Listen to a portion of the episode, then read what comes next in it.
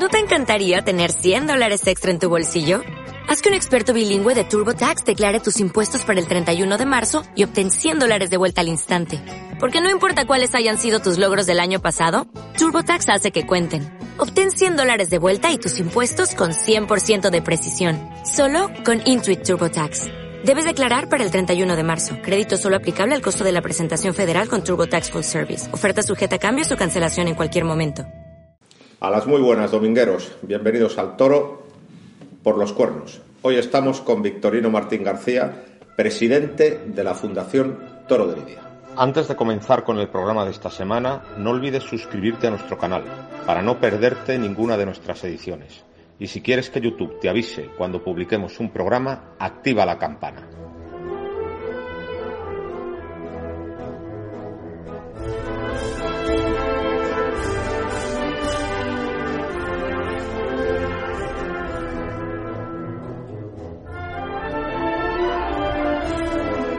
Muy buenas domingueros, bienvenidos al Toro por los Cuernos. Pues hoy tenemos un invitado de honor, Victorino Martín García, pero viene en su función de presidente de la Fundación Toro de Lidia. Hoy vamos a hablar sobre todo de la fundación, de sus ganaderías hablaremos en otro, en otro momento y es que hemos considerado que es muy importante hablar largo y tendido de la fundación, de todo lo que hace, para que todos ustedes lo conozcan, ¿eh? porque en estos últimos meses eh, se han tejido eh, una maraña de rumores sobre la fundación y que son absolutamente injustificados y por lo tanto merece la pena hablar con quien más sabe de la fundación para que todo el mundo tenga claro dentro de una hora todo lo que ha hecho la fundación y lo importante que es para el futuro de la fiesta que exista la fundación. Muchas gracias, Victorino, por recibirnos en tu casa. Gracias a vosotros. Bueno, pues en primer lugar eh, me gustaría que hicieras una pequeña síntesis de la historia de la Fundación.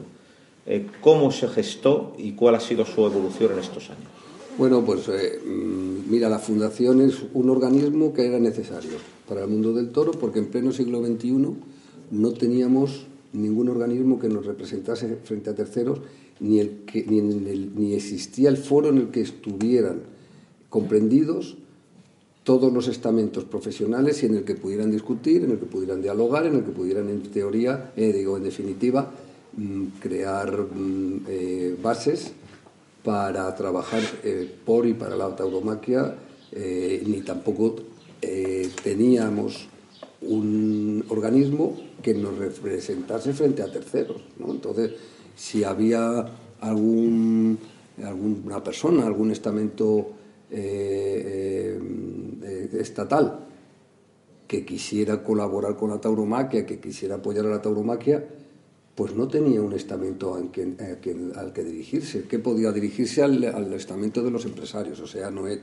o podía dirigirse a cualquiera de las cinco asociaciones ganaderas que hay, que por supuesto la, más, la de más tradición, la de más peso siempre ha sido la Unión de Criadores de Toros de Lidia o podía eh, eh, dirigirse a, las asociaciones de, banderilleros y picadores, a la asociación de banderilleros de picadores o la de mozo de espadas, o, bien a la asociación de matadores. Pero no había un estamento en el que se reunieran todos los integrantes de la tauromaquia. Aquí era necesario y había que hacerlo.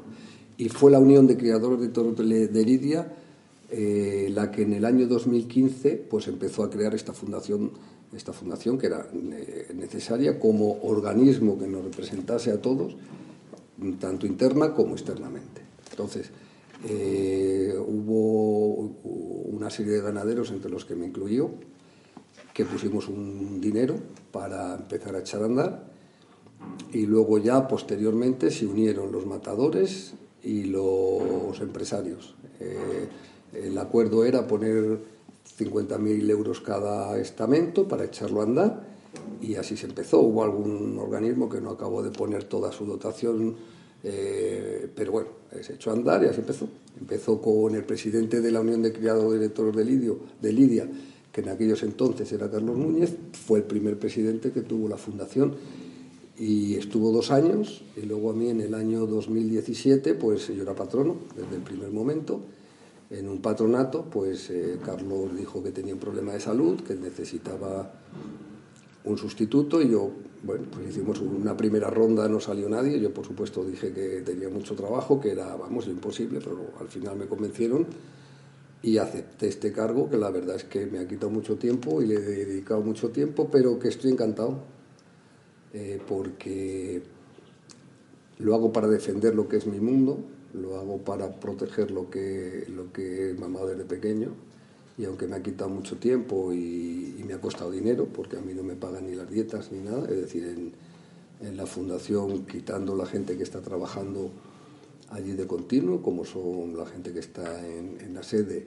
y nuestro director Borja Cardeluz, los demás lo hacemos por amor al arte. ¿no? Hay incluso gente que no tiene profesionalmente nada que ver con el mundo del toro, como notarios, juristas, etcétera, etcétera, que están dentro de la fundación y se pagan hasta sus dietas, se pagan sus desplazamientos, se pagan todo.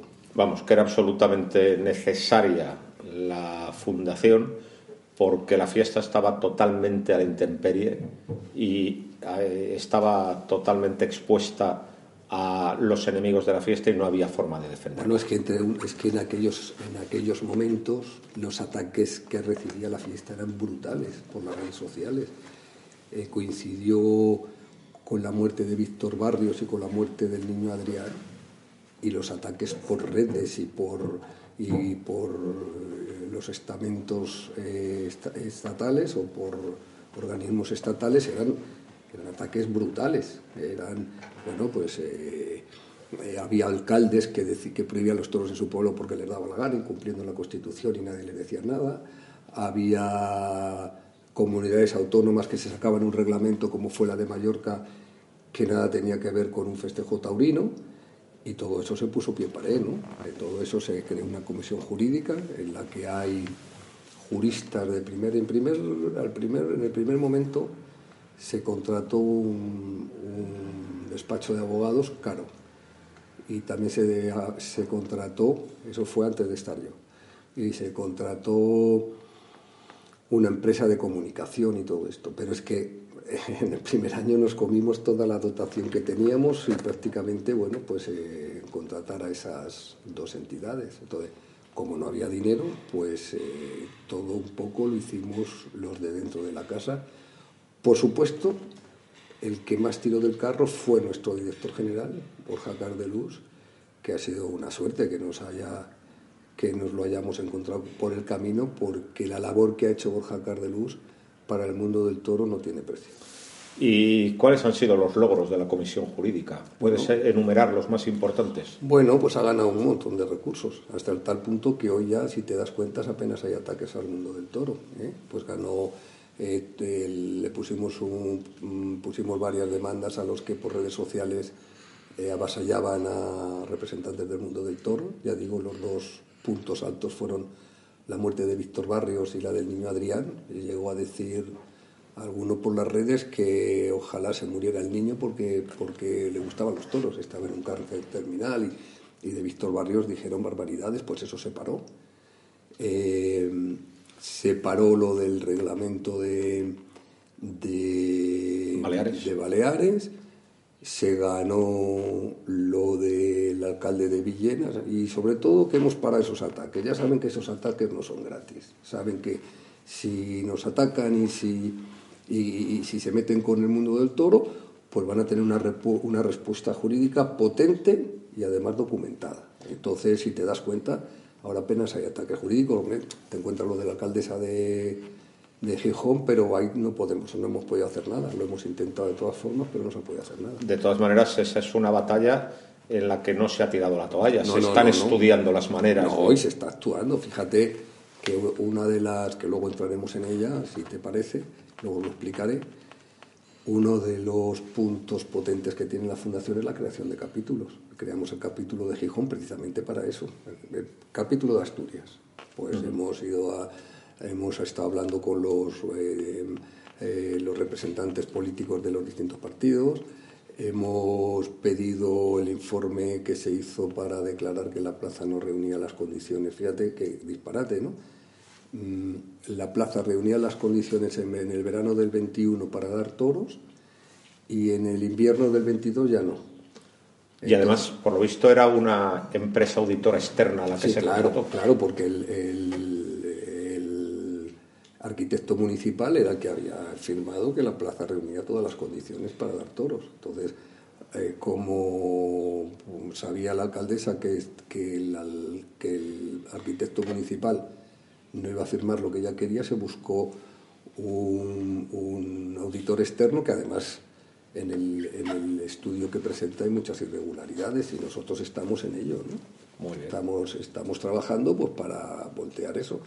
No es fácil, la verdad es que no es fácil y sabemos que cuando se entran en procesos legales el tiempo corre en nuestra contra. ¿no? Cuando quieran a lo mejor eh, dictaminar, pues oye, puede pasar lo que pasó en Cataluña, ¿no? que cuando dictaminen han pasado seis años y ya pues nadie se atreva a dar toros en Cataluña. Pero hay que recordar que en Cataluña ahora mismo los toros son legales, porque la prohibición la tumbó el Tribunal Constitucional, y que si no se dan toros no es porque no sean legales, sino porque no hay nadie decidido a hacerlo. Una de las actividades que nosotros hicimos fue apoyándonos en que había un novillero que era de Olot. Olot es uno de los pueblos que están en el corazón de la idea independentista de Cataluña. Pues hay una plaza de toros bonita, antigua, y hay un novillero que es de allí, que tiene una peña, y fuimos a pedir la plaza al ayuntamiento para que nos dejasen dar toros. Todavía estamos esperando la respuesta, pero bueno, se ha intentado, se está intentando. ¿no? Yo creo que el capítulo jurídico es fundamental, es uno de los eh, puntales. Sí, la comisión jurídica. La comisión jurídica es fundamental, es uno de los puntales de la fundación y yo creo que, tiene que seguir trabajando eh, porque los tiempos que se avecinan están llenos de incertidumbre y por lo tanto no se debe bajar la guardia de ninguna manera. Tú piensas que hay juristas de primer orden. El presidente del, de la Comisión Jurídica es Lorenzo Clemente, que es un hombre de un nivel jurídico brutal, y todos lo hacen por amor a la tauromaquia. Si nosotros tuviéramos que pagarle a la Comisión Jurídica todos los informes que leen y todos los que hacen, eh, no tendríamos dinero en la Fundación para para llevar a cabo y son gente que lo único que le une a la fundación, primero, es su amor a la fiesta y segundo, es eh, la credibilidad que tienen en la gente que estamos al frente de ella. Vamos a hablar ahora de los capítulos. ¿Qué son los capítulos? Pues los capítulos son delegaciones que hacemos en distintas partes del territorio español. ¿eh? Vamos despacio, nos gustaría que hubiera un capítulo por provincia. ¿Por qué?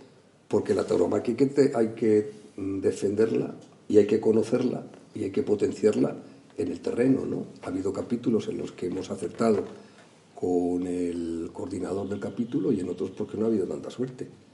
Por ejemplo, hay capítulos como el de Salamanca, como el de Granada, como el de Córdoba, que funcionan de maravilla, ¿no? Y entonces, eh, bueno, pues eh, hay, otros, pues volvemos a lo de siempre, cuando eh, se cruza aquí el afán de protagonismo y quieren ahí a gente que a lo mejor quiere utilizar el capítulo para promocionarse él y esto no es así. Aquí el que venga y el que quiera arrimar el hombro en la fundación y sobre todo el que quiera ayudar a la tauromaquia tiene que pensar en, eso, en la tauromaquia y no en promocionarse él. Bueno, pues eh, estoy obligado a ejercer eh, de abogado del diablo, ¿no? Es la función siempre del entrevistador. Y entonces yo eh, me he encontrado con muchos aficionados que, me han dicho, no, no, yo, yo no quiero saber nada con la fundación, yo no me hago del afeitado, perdón, yo no me hago de la fundación porque no resuelven el tema del afeitado. Ya es una vergüenza las cosas que se ven en las plazas y yo no me hago de la fundación porque no resuelven el tema del afeitado. Entonces, te tengo que preguntar, ¿qué papel tiene la Fundación a ese respecto, si acaso lo tiene. Tú ya sabes lo que dicen los mexicanos, ¿no? No. Que desde que se inventaron las excusas se acabaron los pendejos, ¿no? sí, sí, Entonces Es, es ridículo pensar que nosotros podemos entrar en ese tema, ¿no? Nosotros en estos momentos, a lo mejor la Fundación en el futuro, cuando tengamos el apoyo de todo el mundo, porque hay una cosa que está clara, el que esté en la Fundación está de forma voluntaria, hoy por hoy no se le obliga a nadie a estar en la Fundación, es decir, está, entra dentro de la conciencia de cada uno, tanto en profesionales como en aficionados, como bueno. Entonces, haya cada cual con su conciencia. Entonces, nosotros no podemos, eh, hoy por hoy, no podemos regular el, mundo del toro. Entonces, Ni podéis fundar una comisión disciplinaria. No podemos, para nada. Eh, hoy por hoy, a lo mejor en el futuro, pues este organismo, que es lo que siempre se pensó, cuando vaya cogiendo músculo, cuando vaya cogiendo potencia y, los que todavía no estén convencidos se den cuenta de lo importante que es y estemos todos aquí integrados, pues seguramente que podremos tener muchas mayores funciones y mucha mayor influencia, ¿no? Está claro, ¿no? Pero desde luego pensar que hoy la fundación puede entrar en ese tema es una quimera. Es, eh, voy a decir una cosa, es, no voy a decir que sea de estúpidos porque no quiero engañar a nadie, pero sí que, es de ilusos. Más que ha trabajado y más que hemos peleado en nuestra familia por luchar contra la lacra del afeitado, no creo que haya luchado nadie. Pero ya digo que pensar que la fundación puede servir para esto es una quimera. De todas maneras, yo aprovecho desde aquí para exhortar a las autoridades que por una vez eh, pues cojan el toro por los cuernos y no hagan dejación de sus funciones, que es lo que hacen casi siempre, porque ahora mismo es la autoridad que, la que no cumple con su función. Pero empezamos por, por el principio, ¿no? Entonces, hay unos análisis de astas en los que nosotros ya denunciamos en el, a finales de los 80, principios de los 90, que no son totalmente fiables. Entonces, tú no puedes perseguir a nadie ¿eh? si, tú tienes, si no tienes la garantía absoluta de que al que estás multando es culpable. ¿eh? Entonces, son unos análisis, eh, unas técnicas que son de finales de los años 50, principios de los 60, en los que en, el, en el desarrollo de un cuerno influye la alimentación, el hábitat, el manejo, la genética. Ninguna de estas cosas coincide con las actuales, o, lo digo de otra manera, desde el año, desde finales de los 50, principios de los 60, todas estas facetas han cambiado y mucho hasta el toro de hoy. Entonces, nosotros somos enemigos del afeitado, a las pruebas me remito, ¿no? Eh, y ahí está nuestro historial, ¿no? Hablo ya como Vitorino, pero habría que empezar, hay métodos mucho, mucho más eficaces que los que se están utilizando para detectar el fraude, ¿no? Pero habría que empezar por ahí. Pero yo tampoco quiero entrar en ese tema. No, no, no, no. Porque, vamos, ya digo que la Fundación, mm, pensar que la Fundación puede entrar a resolver este problema es una quimera. Eso es un problema que sería más de la autoridad que de nosotros. ¿no? Eso, es lo que, eso es lo que yo he dicho. ¿no? Pero habría que empezar por revisar las, las técnicas de análisis. ¿eh? pues que la revisen. Vale, pues yo ya lo dije, nosotros lo hemos dicho a principios de los 90 y por ese motivo nos fuimos a lidiar a Francia durante tres temporadas seguidas. 90, 91 y 92. Sí. Bueno, en España en el 91... La de Bilbao de Emilio Oliva, la del Toro Escudero. Y en el 92 ya hubo alguna excepción, pero a Madrid nos volvimos hasta el 93 a lidiar. Me acuerdo de la corrida, que nos la estuvo enseñando tu padre ahí abajo. Sí que estaba en el prado ese donde hay la casita blanca, que debe ser un transformador de la luz. estaba la corrida ahí. Sí, sí. Sí, sí, qué tiempo. Bueno, pues está claro, haciendo un resumen, es un problema disciplinario que hay que encomendar a la autoridad. ¿eh? Y, ya está. Eh, te tengo que preguntar por otro asunto polémico. Eh, llega el año 2020, se declara la pandemia, la actividad taurina se paraliza prácticamente al 100%, y entonces eh, la Fundación pues toma la decisión de impulsar con la complicidad de algunas autonomías una serie de certámenes de novilladas. Supone una gran novedad porque es la primera vez que las comunidades autónomas han financiado festejos taurinos y luego además digamos que fue un balón de oxígeno y un salvavidas para los, para los novilleros porque en los años 2020 eh, y 2021 prácticamente las únicas novedades que se dieron fueron las impulsadas por la Fundación a través de sus circuitos. Por lo tanto, en, unos años que los novilleros no hubieran toreado nada, torearon gracias a la Fundación. Luego se logró implicar administraciones que tradicionalmente no estaban implicadas y por lo tanto, digamos que desde mi particular punto de vista fue un gran beneficio para la fiesta. Sin embargo, he detectado, sobre todo en el ambiente profesional, unas enormes discrepancias, muchas críticas, eh, resumidas en esta frase. Es que se están metiendo a empresarios, es que a lo que se dedican es a montar, novilladas, y a eso no se tienen que dedicar, que a eso ya nos dedicamos nosotros. Claro, yo cuando oí eso digo, ¿cómo que os dedicáis, cómo que os dedicáis vosotros? Si no quisisteis hacer nada, si dejasteis todo el campo libre, ¿no? Entonces ha habido una gran crítica a la fundación por el hecho de organizar eh, pues los diferentes circuitos de novilladas, que para mí han sido absolutamente beneficiosos porque son las novilladas que se han dado. ¿no? Pero me gustaría que tú explicaras eh, primero mm, que cómo se han organizado los circuitos y además eh, que se han hecho, sobre todo que expliques que se han hecho con criterios transparentes. Bueno, lo tengo que decir que los circuitos es una de las partes de las que más orgulloso me siento de mi paso por la Fundación. Es anterior a la pandemia.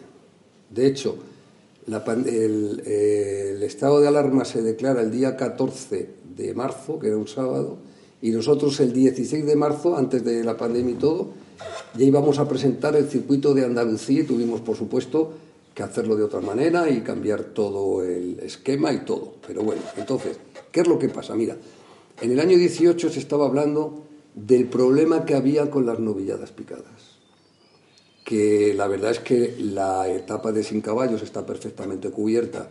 Eh, la carrera de un torero tiene varias etapas, que es la etapa de toreo de salón y la etapa de becerrista, toreo sin, torero sin caballos, que más o menos vamos a decir que, que casi es lo mismo. Pero bueno, en toda esa etapa, con las escuelas se cubre perfectamente. Es más, las escuelas hay que agradecerles, no solo como taurinos, sino como ciudadanos, la labor que han hecho con muchos chavales pertenecientes a grupos sociales en peligro de exclusión. Han hecho personas válidas para la sociedad, educadas, respetuosas, con unos valores, y ya digo y repito, que había muchos de esos chavales que, que pertenecían a grupos sociales en peligro de exclusión.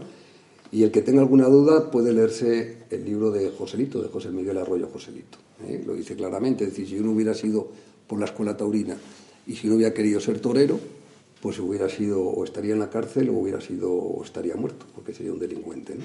Eso lo dice él, no lo estoy inventando yo. Entonces, eh, eh, una vez que los chavales debutan con caballos, tienen que abandonar las escuelas.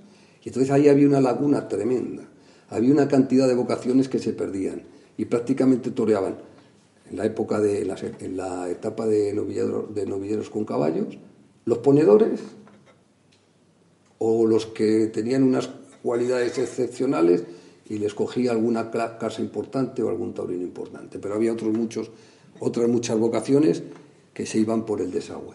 Entonces nosotros, aprovechando además que las plazas de tercera estaban perdiendo su, eh, la dinámica de dar festejos, juntamos las dos cosas y fuimos con un proyecto a las distintas administraciones para explicarles que estaban invirtiendo en unas escuelas de tauromaquia que luego no tenían continuidad ni futuro los chavales que ahí participaban, por un lado.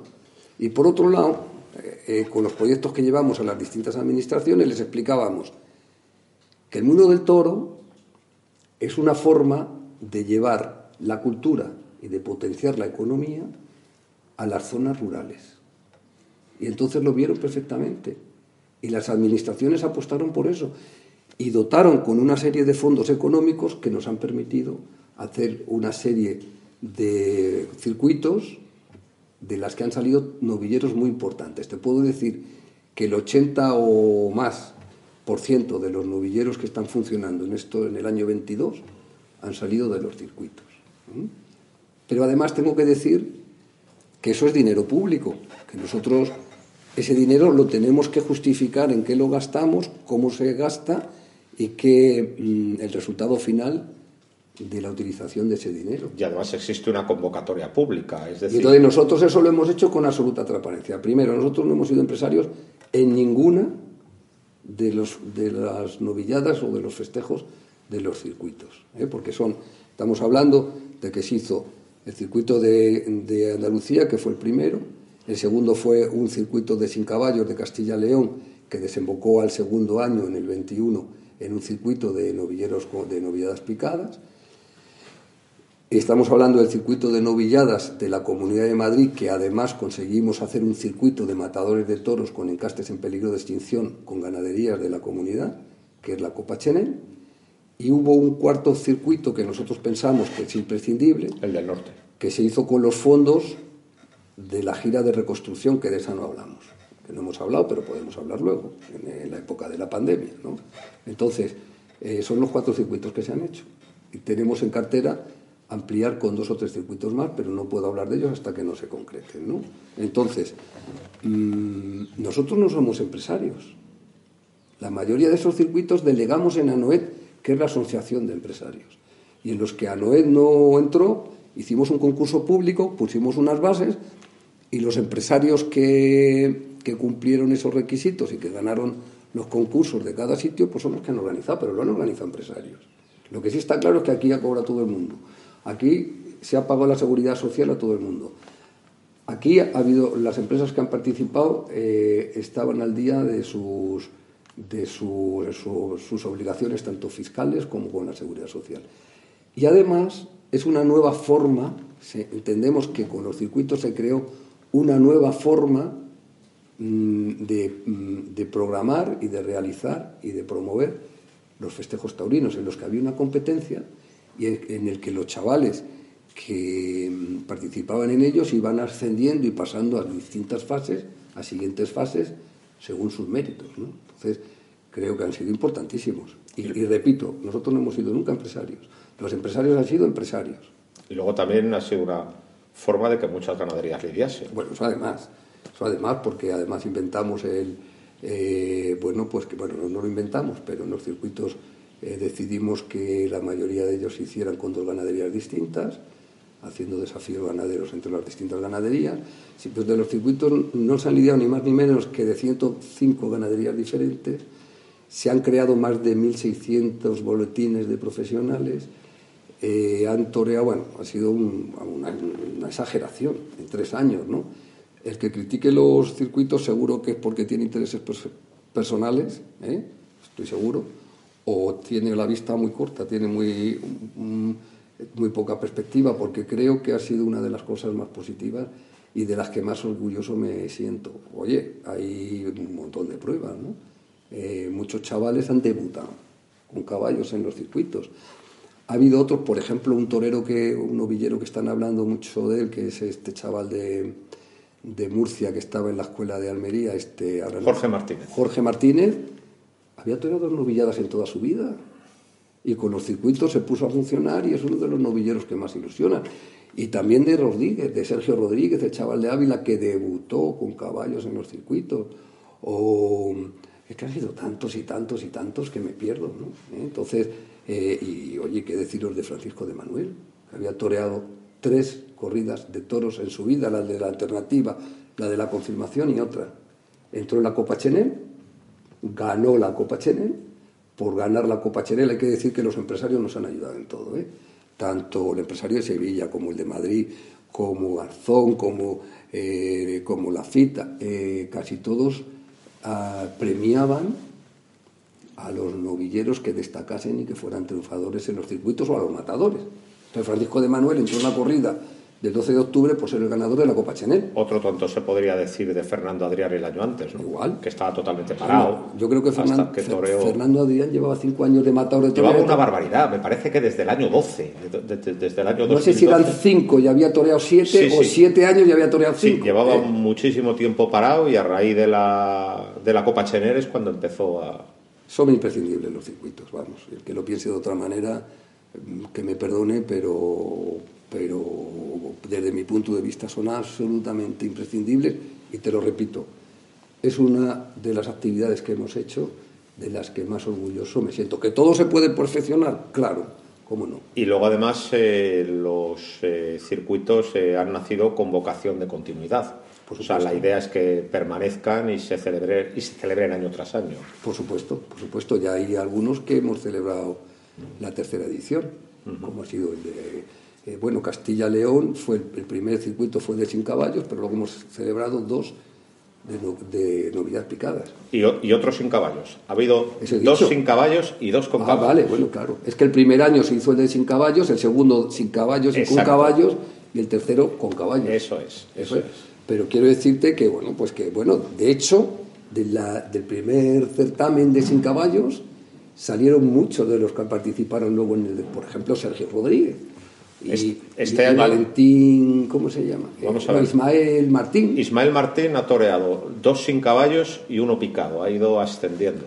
Mira, Joshua. Eh, eh Joshua de la calzada igual, ha toreado sin caballos y con caballos, es decir, se ha hecho un seguimiento de su carrera. Eh, o el mismo todos. Es que, fíjate, que ganó el primer año. Luego ha habido intercambios interesantes. Por ejemplo, Sergio Rodríguez debutó con caballos en el de Castilla y León, repitió en Castilla y León, pero este año toreó en Madrid, en el de Madrid. O sea que ha habido también un movimiento de, intercambios para... novilleros. Eh, aunque sea, como se ha tocado eh, tangencialmente, creo que debías explicar algo de la gira de la reconstrucción. Bueno, pues eso es muy claro. Ahí sí que es por la pandemia. Eh, viene la pandemia, el día 14 de marzo del año 20, justo cuando iba a empezar las fallas de Valencia. Eh, el toro lo tenía todo, completamente todo. Resulta que era uno de los grandes espectáculos de masa y uno de los peligros en la pandemia era las grandes congregaciones de personas en espacios públicos. La única ventaja que teníamos era que eran espacios abiertos, que era el aire público, ¿no? pero todo lo demás eran desventajas. Total que no se podía dar prácticamente nada. Entonces, eh, desde el primer momento nosotros planteamos eh, que habría que hacer algo. hubo un estudio que hicimos enseguida desde la Fundación del tema de los aforos y de las distancias de seguridad, que nos lo copió enseguida la Administración y más que lo copiárnoslo, lo entendió enseguida y vio que guardando la distancia de seguridad y guardando una serie de requisitos como existencia de mascarillas, de gel alcohólico, etcétera, etcétera, como era el aire libre, pues que cuando bajase la intensidad de la pandemia se podrían realizar cosas. ¿no? Entonces mm, mm, hablamos con todos los componentes del mundo del toro y por supuesto eh, con Telefónica, con el canal Toro de Telefónica de Digital Plus y la verdad es que nos apoyaron en todo. Y se consiguió hacer eh, con la generosidad de los matadores, con la generosidad de los, eh, de los ganaderos y con la generosidad también de los banderilleros y de todos los integrantes de la fiesta y de los empresarios, se pudieron hacer una serie de festejos eh, con muy poca gente, con muy poco público, porque eran aforos restringidos, pero con, y además se hicieron de cuatro toros para aminorar costes y que fueron los únicos festejos o uno de los pocos que se dieron en plena pandemia. ¿no? Fue una forma, fuimos uno de los pocos espectáculos que fuimos capaces además de ponernos de acuerdo para potenciar o para conseguir unos fondos para mm, cuando pasase la pandemia eh, volver a reconstruirnos. ¿no? Entonces se consiguieron 813.000 euros y con eso se hicieron. Se completaron los circuitos de novilladas y se completó el circuito del norte. ¿no? Uno de los problemas eh, principales eh, que veo a la fiesta de los toros es, ¿cómo decir?, un individualismo exacerbado, por definirlo de alguna manera. Aquí cada uno tira por su lado, mira mucho su, su propio interés y su propio ego y eh, le cuesta mucho tomar decisiones altruistas y le cuesta mucho mirar por el bien de la fiesta. ¿no? Yo creo que es uno de los problemas que tiene el toreo. ¿no? Yo creo que somos latinos y somos ibéricos y yo creo que no solo es el problema del toro. ¿no? Es un, mal general de España. Claro, yo creo que es así. ¿no? Pero el toro como es uno de los unas expresiones más genuinas de nuestro pueblo, pues ahí se acentúa todo. ¿no? Hombre, también tiene otro problema, que es que en otros mundos eh, te puedes permitir el lujo de ser individualista, de ser egoísta y de llevarte muy mal con el vecino de enfrente. Pero en este mundo no se puede permitir, porque es un mundo muy atacado. Tenemos fuera eh, grandes enemigos que están todo el día conspirando contra nosotros.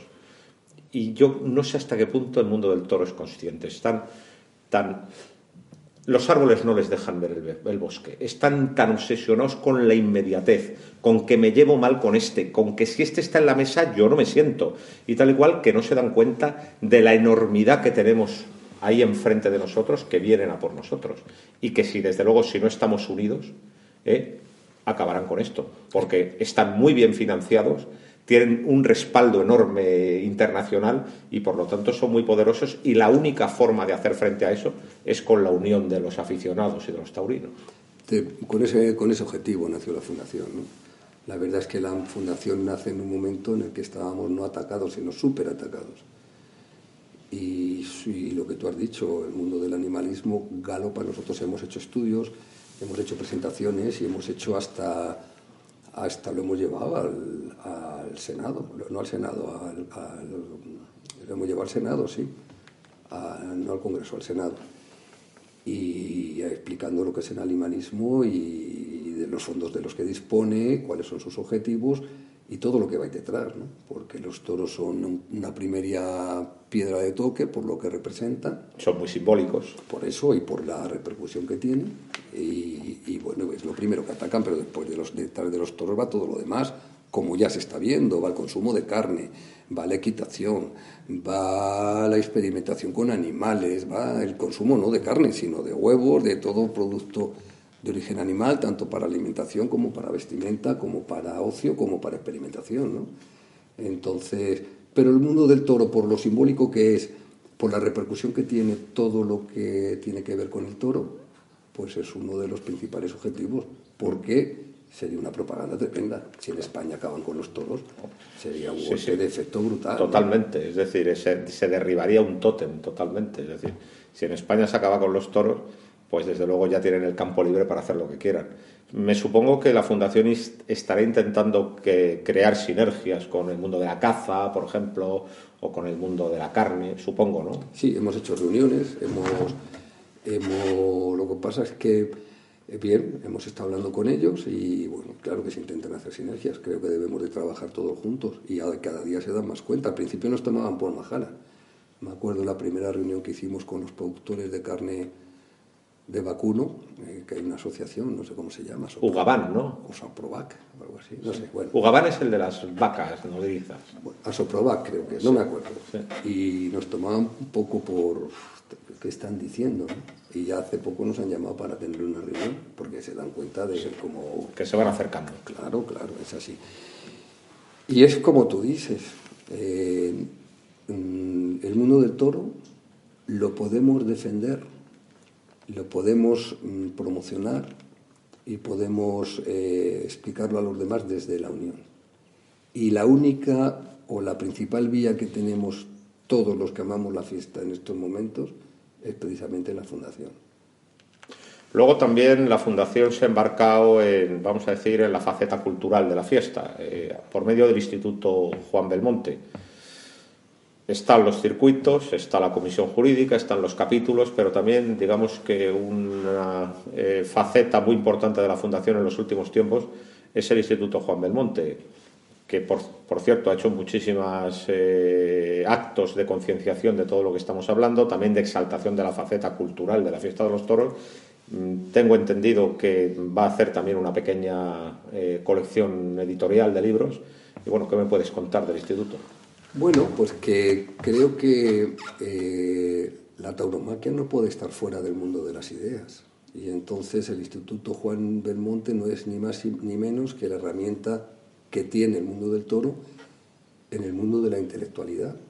Creamos foros de debate, vienen antitaurinos, vienen gente de... Bueno, porque los toros son patrimonio de todos los españoles, no entiende de colores políticos, pues hemos hecho eh, un debate del toro, los toros de la izquierda, los toros desde la derecha, pues para explicar que esto es patrimonio de todos.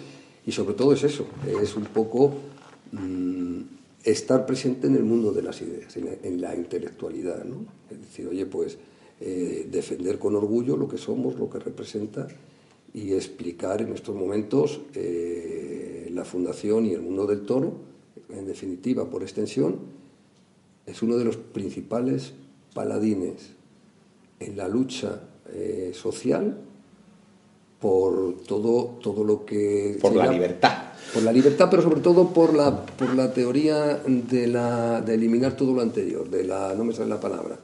Hay un... Bueno, y, de la lucha contra el especismo, ¿eh? es decir, de, y contra... Es que hay un, la cultura de la, de la cancelación. De la cancelación. Entonces, el mundo del toro está peleando eh, precisamente como paladín y como punta de lanza contra toda esa cultura. Es decir, todo lo, vamos a borrar todo lo anterior y vamos a hacer un mundo nuestro, que nosotros creemos, ¿no? Pues no, señores, ¿eh? si está todo inventado. Totalmente. Entonces eh, eh, hay que respetar, si tú no quieres repetir los errores del pasado, tienes que conocer tu historia, porque si no, los estarás repitiendo constantemente, ¿no? Lo dijo Cicerón hace ya muchísimos años, efectivamente.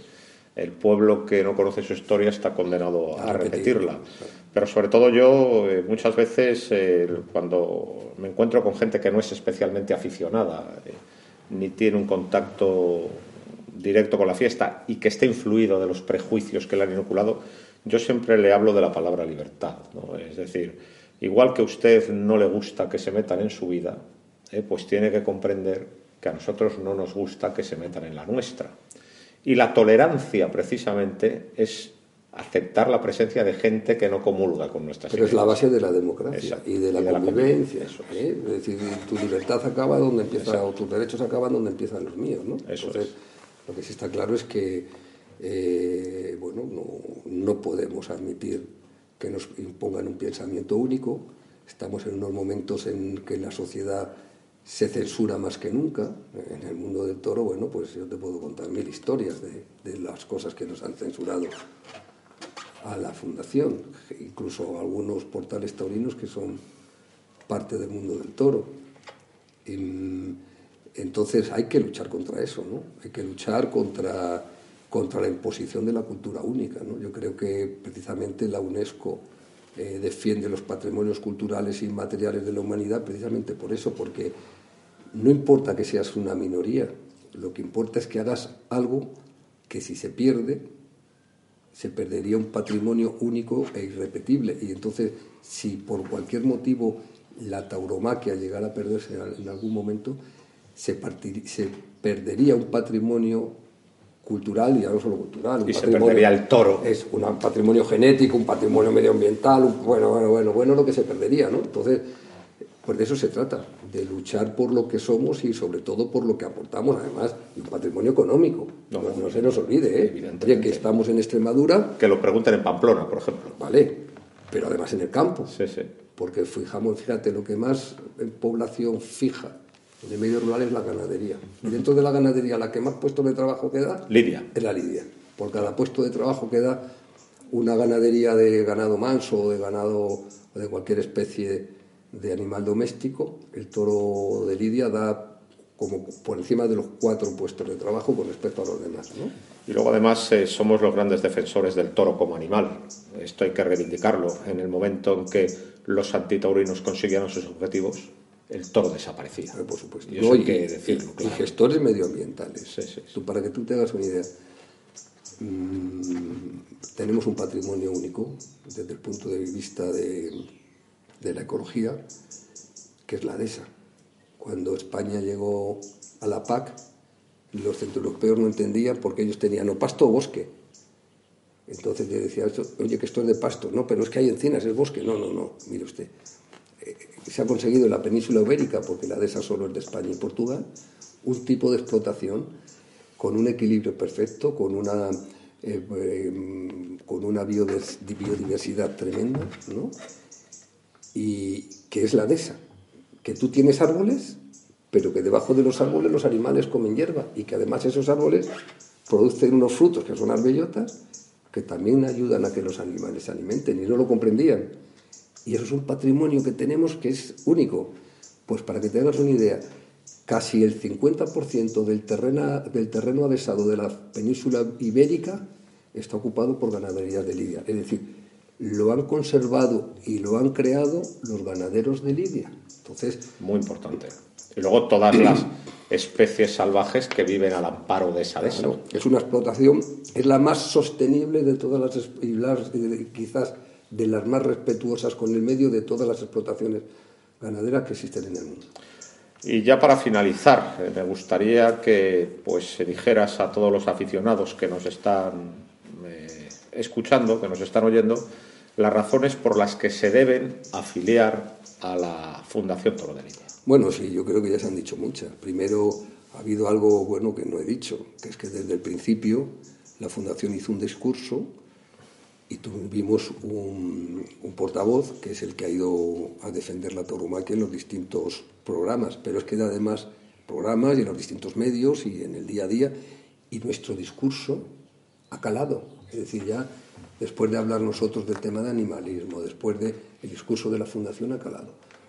Pero es que además se hizo una estrategia, que la tenemos en el mural de, nuestra sede eh, escrita, que son objetivos que vamos cumpliendo poco a poco. Es decir, lo que se hace todo tiene un cómo y un porqué. Entonces, lo que yo sí les digo es que aquí la mayoría de los que estamos estamos por amor a la tauromaquia, que la mayoría estamos poniendo de los que trabajamos en la Fundación nuestro tiempo y nuestro dinero a servicio de la tauromaquia, que tenemos un patrimonio único que hemos heredado de nuestros mayores, que tenemos la obligación de defender, de potenciar, y además de que la tauromaquia regularice o normalice su relación con el resto de la sociedad y que bueno pues que todo esto se hace con medios económicos. Sin medios económicos no se puede hacer nada. Nosotros tenemos en estos momentos siete personas en plantilla que trabajan a tiempo total para la fundación y a diario no pero si tuviéramos más medios pues tendríamos más gente trabajando y haríamos más cosas entonces se puede colaborar con, esta lucha, se puede colaborar con pelear o con, con, la lucha que está llevando la Fundación, haciéndote amigo de dos maneras. Primero, siendo orgulloso sintiéndote orgulloso de ser taurino y proclamarlo en cada momento sin esconderte. Colaborando también en, participar y en acudir a los festejos o en los, o en los actos que lleven el sello de la fundación y por supuesto haciéndote amigo. Amigo pagas 50 euros al año, de los cuales eh, nosotros mismos eh, te hacemos toda la documentación y en tu declaración de Hacienda el Estado te va a devolver el 80% de lo que tú has puesto para mm, ser amigo de la fundación. Es decir, que por 10 euros al año puedes ayudarnos a, bueno, pues a seguir haciendo cosas. Pero es que además, como decía un aficionado de Castellón, es el mejor, el mejor negocio que he hecho en mi vida. ¿Por qué? Porque tengo descuento en algunas plazas de toros, tengo descuento en algunos restaurantes, tengo descuento en algunos bares.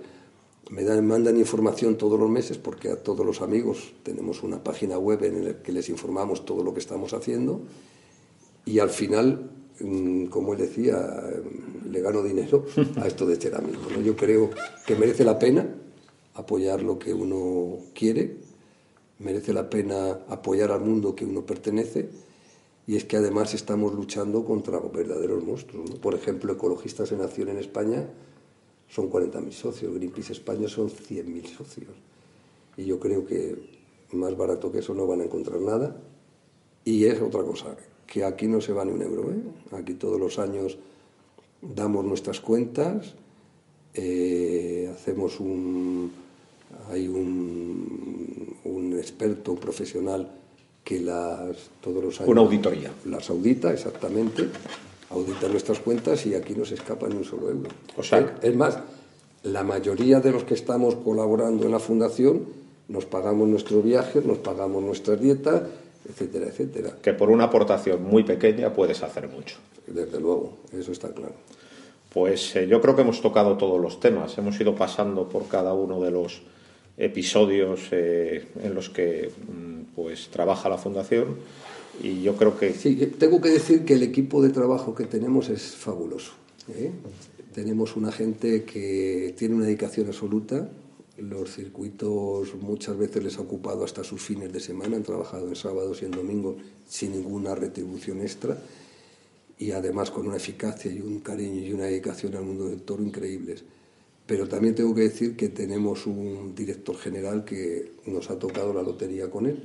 Por lo mismo, porque ha antepuesto los intereses de la Fundación y del mundo del toro a los suyos propios ha sido una persona que no tenía absolutamente nada que ver con el mundo del toro y ha traído unas ideas y ha traído unos proyectos y ha traído un, refrescamiento ya se ha estudiado todo, cada cosa que ocurría que creo que ha sido importantísimo y que creo que en muchas ocasiones se le ha atacado de una forma muy injusta, quizás por egos personales y otras veces por desconocimiento. Yo creo que sobre todo eso, es decir, las críticas que yo oigo son críticas que no tienen una justificación profunda y son sobre todo por dos cosas, eh, por el afán de protagonismo muchas veces y también por ese afán tan español de estar en contra de todo eh, por sistema. Eh. Digan lo que ustedes digan, yo me opongo. ¿no? Eso es muy, muy, muy español. Es decir, en cualquier comunidad de propietarios te encuentras con ese personaje. ¿no? Pues eso pasa aquí también. pero al final es, termina siendo una actitud muy negativa, profundamente negativa en unos tiempos tan, tan, tan complejos como, como, como, los que tenemos. ¿no? Entonces yo creo que eh, la labor de la Fundación pues, ha, sido, ha sido una gran labor. Y además otra cosa, eh, se ha implicado en la defensa de la fiesta a mucha gente muy valiosa que tiene un horizonte muy amplio. Porque yo también lo que veo en la gente del toro es que su horizonte es muy corto. Y esa gente del toro tiene que aprender y tiene que ser consciente de que hay gente que sabe mucho más y que tiene una experiencia mundana y de estudios muy importante y que por lo tanto es muy importante que estén con nosotros y que nos estén ayudando y que por lo tanto lo que hay que hacer en lugar de criticar es colaborar. Pues amén. Estupendo. Pues nada, que muchas gracias por habernos recibido en tu casa. Te emplazamos para la primavera para ya directamente hablar de tu ganadería, ¿eh? Y que nada, que muchas gracias por recibirnos en tu casa y nada, pues un placer. Pues gracias a vosotros, el gusto es mío. Pues nada, muchas gracias a todos. Eh, nos despedimos hasta la semana que viene. Muchas gracias y sigan viendo al toro por los cuernos.